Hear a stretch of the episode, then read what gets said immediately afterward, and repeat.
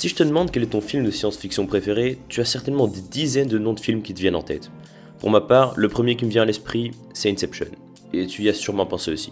Que ce soit l'histoire alambiquée que ça raconte, ou pour toute la seconde lecture du film avec ses nombreuses métaphores, ce film est tout simplement génial. Et plus largement qu'Inception, ce sont la majorité des films de Christopher Nolan qui me viennent en tête. Tous sont plus ou moins connus et adulés par les fans, dont moi.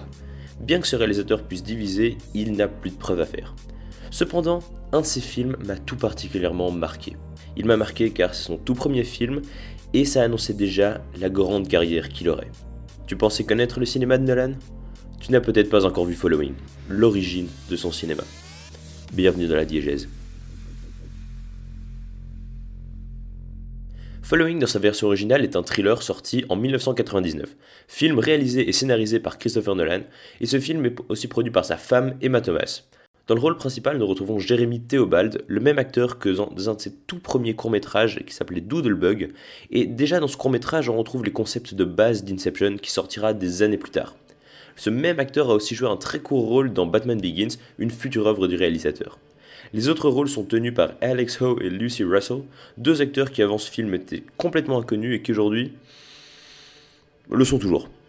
Pour parler de l'histoire, le film Following s'ouvre sur une série de gros plans de deux mains en train de fouiller dans un coffret. C'est assez confus, on comprend pas bien ce qui se passe ni où on est, la musique est rapide, dynamique et la scène se finit brusquement lorsque la boîte se referme. Et c'est tout. Après cette très courte scène d'introduction, on rencontre notre personnage principal, Bill, qui est au milieu de la foule. Pendant qu'il est au milieu de ces inconnus, on l'entend parler et faire office de voix off, par-dessus les images de la foule. On nous fait très vite comprendre que Bill est en train de se confier à un personnage, qui lui est joué par l'oncle de Christopher Nolan. Si ça, ça pue pas la classe. Bill se met donc à raconter son histoire, et cette histoire, c'est le film. Bill nous raconte qu'au chômage, bah, il a du temps, mais qu'il a envie de devenir écrivain. Le problème, c'est qu'il manque d'imagination, et c'est pour ça qu'il commence à suivre des gens dans la rue.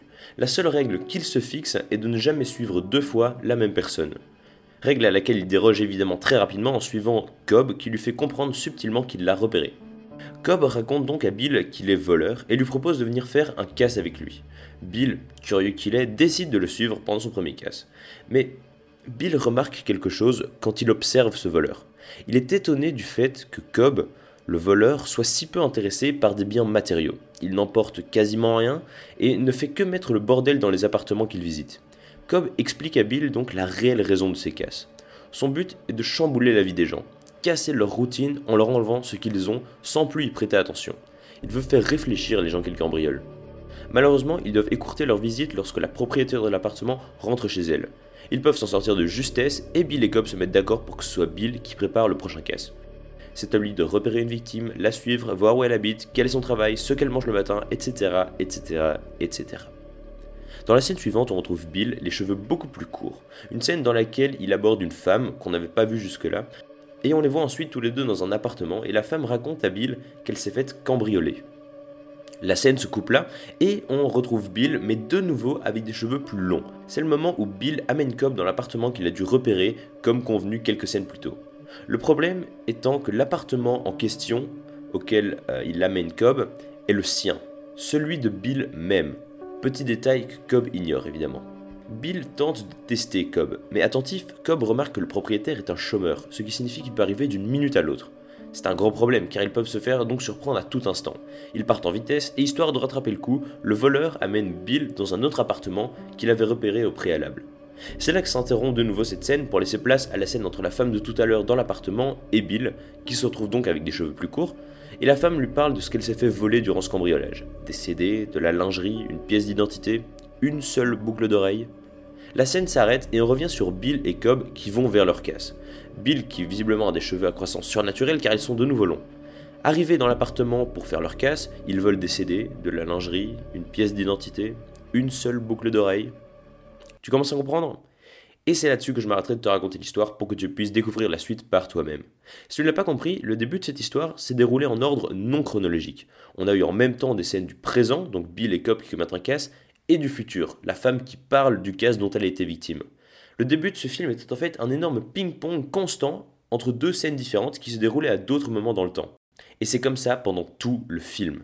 Le film est un énorme puzzle, mais pas un puzzle à 100 pièces, mais plutôt un puzzle à 10 000 pièces. Chaque scène est une pièce de puzzle qui toute seule ne signifie rien et peut paraître bizarre, mais une fois toutes les pièces du puzzle à la bonne place, on peut admirer la réussite de l'œuvre et le brio avec lequel ça raconté.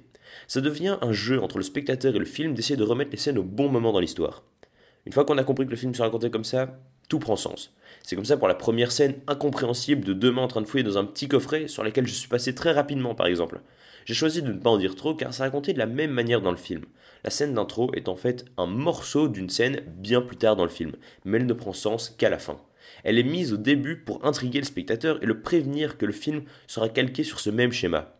C'est pareil pour les cheveux de Bill, j'ai fait des blagues nulles sur ses cheveux, mais ce n'est absolument pas honnête de ma part, car le moment où il se coupe les cheveux est un point important du film. Mais de nouveau, ces scènes n'ont lieu que bien plus tard dans le film. Et ça explique un tas de choses, comme les blessures que Bill aborde durant certaines scènes, et le fait que parfois il soit sans blessure. Et je trouve ça hallucinant. Le scénario qui peut paraître simple au premier abord se complexifie grâce à sa narration. Ça peut paraître frustrant de ne pas avoir toutes les explications immédiatement, et il faut s'accrocher au film, et donc se concentrer pour suivre l'histoire. Je pense personnellement que si on veut un scénario incroyable, que c'est aussi au spectateur de s'investir un minimum. Regarde tous les films avec un scénario dingue, ils demandent tous de s'accrocher. On remarque que Christopher Nolan aime ce type de narration, absolument pas chronologique mais jamais aléatoire. Il la réutilisera plus tard dans ses films. C'est sur ce même principe qu'est basé son film suivant, par exemple, Memento, et euh, tous ces films suivants jouent constamment avec la, narration. Même le dernier en date, Dunkerque, fait la même chose. Il montre trois timelines différentes qui se passent à des moments différents et les fait s'entrecouper durant tout le film. Mêlé au scénario non chronologique, l'ambiance du film joue un rôle assez important. Le film est constamment dans une ambiance assez froide et peu rassurante, comme une ambiance de nuit mais en plein jour. Le tout accompagné d'une bande-son dérangeante à laquelle on ne peut pas s'accrocher. Mais ce qui donne tout son cachet au film, est le manque de couleur. Le film est en noir et blanc, et pour ça, je suis obligé de faire une parenthèse. Si tu étais attentif, au début de la chronique, je t'ai dit que le film était sorti en 1999. Sauf qu'à cette époque, la couleur existait déjà depuis longtemps au cinéma. Pourquoi le noir et blanc alors? Parce que 6000. 6000 dollars, c'est le budget du film, ce qui est ridicule si on compare ça au film suivant du réalisateur. Le noir et blanc n'est pas un choix, mais une contrainte. Et j'ai envie de dire tant mieux, car il a réussi à le tourner à son avantage. C'est ce manque de couleur qui dégage sa classe et sa sobriété au film. Le noir et blanc impose une ambiance rétro des années 50 au film, avec une femme blonde tout droit sortie d'un film de Hitchcock. On reconnaît des décors modernes, mais on y voit des accessoires anciens, comme une machine à écrire. Ça donne une certaine intemporalité au film. Le noir et blanc a ajouté comme contrainte à Christopher Nolan de devoir faire des jeux de lumière beaucoup plus astucieux aussi, ce qui rend les images encore plus belles. Un des principaux reproches que je peux faire au film est que les personnages sont assez peu développés. On sent que le film se concentre plus sur son histoire que à ceux qui la racontent. Le seul personnage qui a un peu de caractère mais qui ne dégage rien selon moi est celui de Bill, le suiveur. Durant toute l'histoire, on suit le personnage de Bill, on vit l'histoire à travers ses yeux. L'histoire surprend donc à la fois Bill et le spectateur. On se laisse emporter et piéger exactement comme Bill. Ce qui est aussi intéressant au personnage de Bill est son rapport au casse. On sent qu'il apprécie ça. Le calme et le silence des appartements sont comme un refuge de la foule, du bruit et de la pression de la ville. Ces éléments que Bill fuit sont montrés comme très oppressants dans les premières scènes à l'aide de gros plans très chaotiques. Le rapport entre Bill et Cobb est aussi réfléchi et intéressant. Les deux personnages sont totalement opposés et ça se retrouve dans les plans. Ils sont toujours en face à face. Mais au fur et à mesure qu'ils apprennent à se connaître, les plans se resserrent. Toute leur relation est symbolisée dans les plans. Ce film est passionnant à suivre, car il nous fait nous poser plein de questions pour tout y répondre à la fin. Et en plus de nous surprendre avec un twist très ingénieux. C'est là que je retrouve ce que j'aime chez Nolan. Perdre le spectateur pendant tout le film, le balader dans l'univers et l'ambiance qu'il a créé, pour finalement aller retrouver le spectateur à la main. C'est le genre de film qui représente bien la suite de sa filmographie. On peut d'ailleurs y remarquer quelques détails amusants comme le nom de Cobb qui reviendra des années plus tard dans Inception. Les acteurs, pourtant bons, ne sont en fait que des amateurs qui avaient un travail à côté, et ce film s'est tourné les samedis quand l'équipe était libre.